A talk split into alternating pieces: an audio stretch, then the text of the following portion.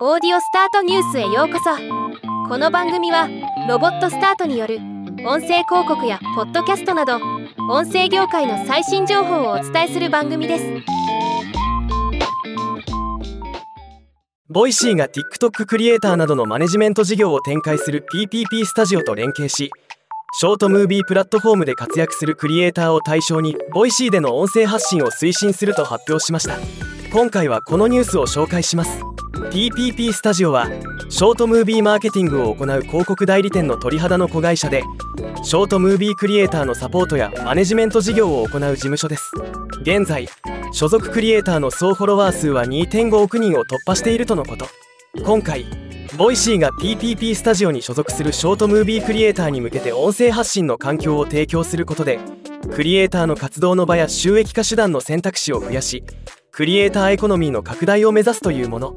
時期は不明ですが今後ボイシーで PPP スタジオ所属クリエイターによるチャンネルが開設され音声放送が始まるそうです。始まったら人気 TikToker のトーク聞いてみたいと思います。ではまた。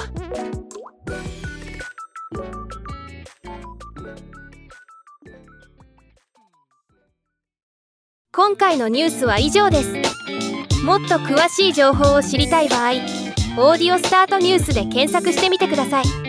ではまたお会いしましょう。